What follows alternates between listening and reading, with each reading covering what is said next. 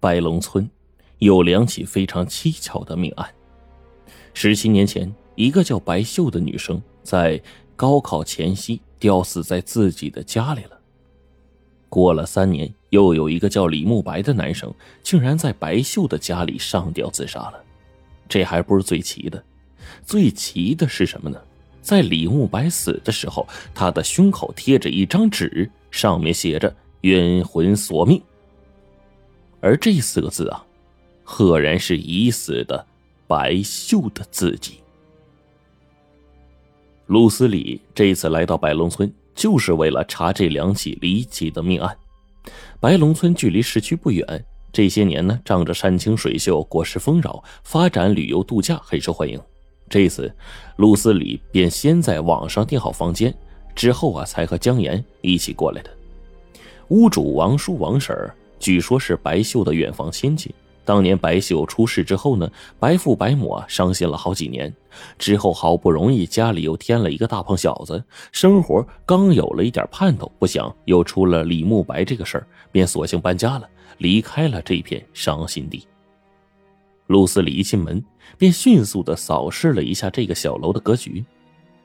正对大门的是一栋两层高的小楼房，二楼明显是后家的。左手边相连的两间房，头一间是厨房，后一间放着不少麻袋，应该是存放粮食、杂物之类的小仓库。右手边呢，只有一个大间，里面停着一架石磨。与陆思礼同住在王叔王婶家的是两男两女四个年轻人，其中谢正阳和齐家珠是一对，霍明和李静是一对。他们四个人呢？在一个专门讨论全国各地的灵异事件、凶宅鬼地的论坛上玩，这一次来到白龙村呢，是一个叫不买梨的人组织的。据李静说呢，这次的房间也是不买梨订的，他一口气订了一楼的三间房，说再拉上几个人来，结果呢，连他自己啊都不见人影，手机也打不通。六个人全都是冲着白秀事件来的，于是客套了几句呢，便拐弯抹角的问起了当年的白秀自杀案。王叔一点也不介意，一是这么多年过去了，二是啊，这也被有人问的太多了，便耐心的讲起了整个事情的始末。当年白秀白母就白秀一个独生女，在那个年代啊。农村的孩子没几个上过学读书的，更别说一个女孩了。偏偏呢，这个白秀一路念到高中，而且成绩优异，总是前三名。那么事情就来了。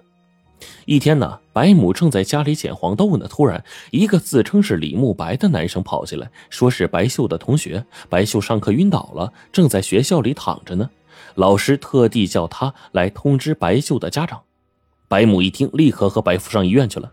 幸好医生说只是贫血，没什么大事可是呢，白秀对李慕白的态度很奇怪，不仅是不理不睬，甚至可以说是恶言相向。这个时候，李慕白来送白秀的模拟考试成绩。白秀一见他，便跑回自己房间，关上了门。白母看李慕白也是眼圈红红的，就说：“你是不是跟我们家秀儿处朋友啊？”李慕白脸色微微一变，过了一会儿，还是点了点头。那个年代，十八九岁找对象结婚呢，再正常不过了。所以白母呢，非但没有觉得不好，反而还松了一口气。自从李慕白走后，白秀就一天天好起来了，但是就是不想回学校。白母去学校跟老师请假，没想到老师们呢，很痛快的就答应了，说白秀成绩这么好，让他在家里复习吧。只要下个星期别忘了参加高考体检就行。白母回到家里，把老师的话呀原原本本的告诉了白秀，还以为白秀会松一口气，谁知道他却倒抽一口气，眼睛都直了。白母喊了他好几声，他才回过神来。当天晚上，大家都是按时睡了。第二天早上，白父白母发现小仓库的门虚掩着，而女儿挂在房梁上，动也不动。又急又痛的白父啊！把两把凳子给叠起来，才把女儿的尸体抱了下来。王叔说：“哎呀，警察说了，白秀啊，应该是头天晚上十点到十一点死的，而仓库里的没有外人进入的痕迹啊。”陆思礼就提议啊，去仓库实地看一看，也得到了大家的一致赞同。仓库的横梁很高，从横梁到地面大概得有三米，扣去这个绳索垂落的五十公分，和白秀的一米六的身高，也就是说，减去套入绳套头部的二十公分，实际上是一米四不到的高度。白秀吊死的那根绳子本来就不长，也就一米多一点，穿过横梁以后啊，再拴起来，也就是五十公分左右。再考虑到可以踮起脚尖约十公分，白秀想要自己上吊，还得解决一米的高度，更不用说他要怎么将这一米多的绳子绕过横梁再打结呢？可如果是他杀的话，虽然不容易，也还是有可能的。白秀当年的那本日记啊，还在政务库收着。卢思礼呢，翻过好几遍了，字迹十分的清秀。与其说是日记，还不如说是写给某人的信。通篇都是我来你去，内容无非两个人一起在教室自习，或者一起在学校后面的小树林里看小说。既没有出现白秀的名字，也没有出现李慕白的名字，只是某一篇写道两个人。偷偷到校外走一走，却正好碰到一个同学。好在这个同学的名字呀，却是有的。于是呢，警察找到这个同学，他说自己当时碰到的就是白秀和李慕白，而且据这个同学证实，两个人当时似乎在争吵，白秀哭得很厉害，李慕白低着头不说话。这一段补充让白秀和李慕白之间的矛盾不再是影影绰绰的猜测。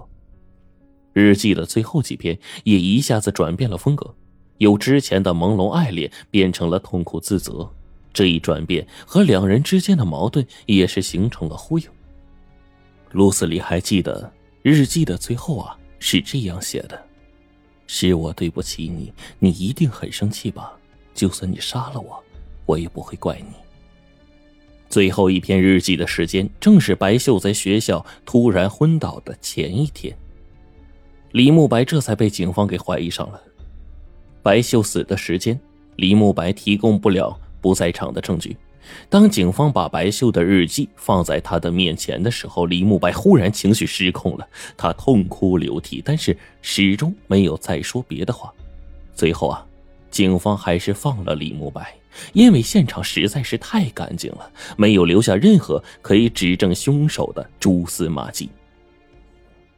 李慕白上大学之后，依然是年年去白秀的坟头去看看。